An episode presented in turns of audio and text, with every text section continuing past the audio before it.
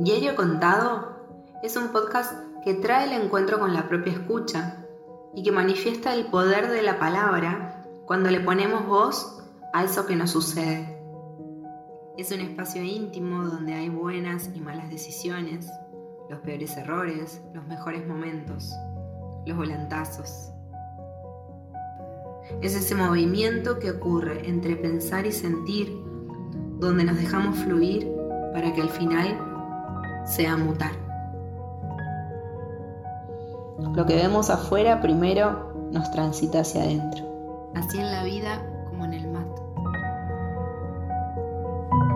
Soy GG y esto es Diario Contado.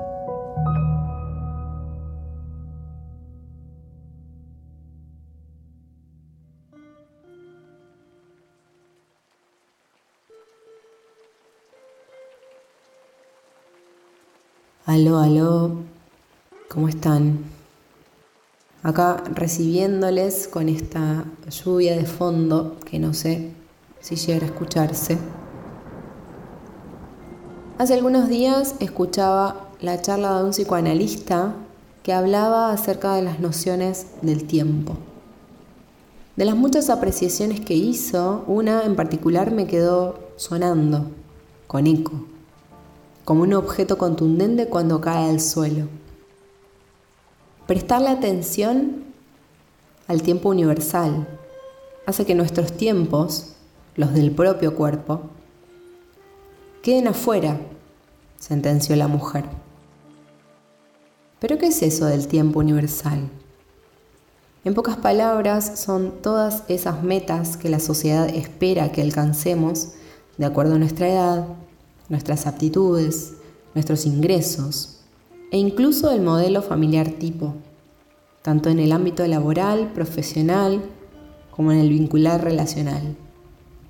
El gran problema detrás de estar pendientes en ese periodo creado convencionalmente nos obliga a mirar hacia el futuro, irremediablemente. Y cuando varias o ninguna de las expectativas en cuestión se cumplen, entran al campo de juego temas como la sensación de insuficiencia, la depresión, la angustia, la frustración. Ahí, mis amigues, aparece la urgencia proyectada afuera. ¿Tengo que ser madre porque soy mujer? ¿Porque así contentaré a mi madre y a mi padre? ¿O porque el reloj biológico, otro tiempo ajustado a la norma, me apura? Ninguna de las anteriores es correcta. Elegiría ser madre solo si hay un deseo pujante que me acompañe. Las urgencias subjetivas tienen otros tiempos. Hablan de cómo vivenciamos distintos momentos en nuestra vida. ¿A qué decidimos darle importancia ahora y no mañana?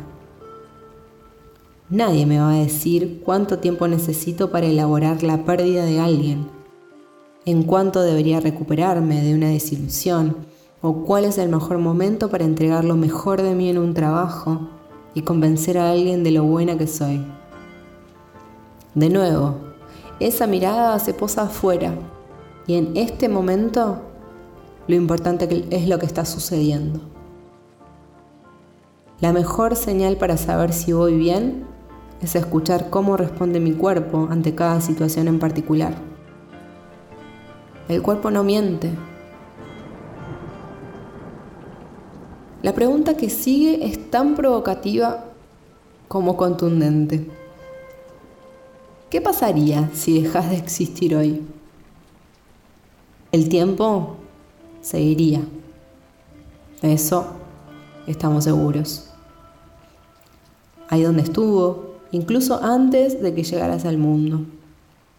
La próxima vez que algo te sacuda, aunque sea un poco, pregúntate, ¿es urgente o es importante? Abrazo.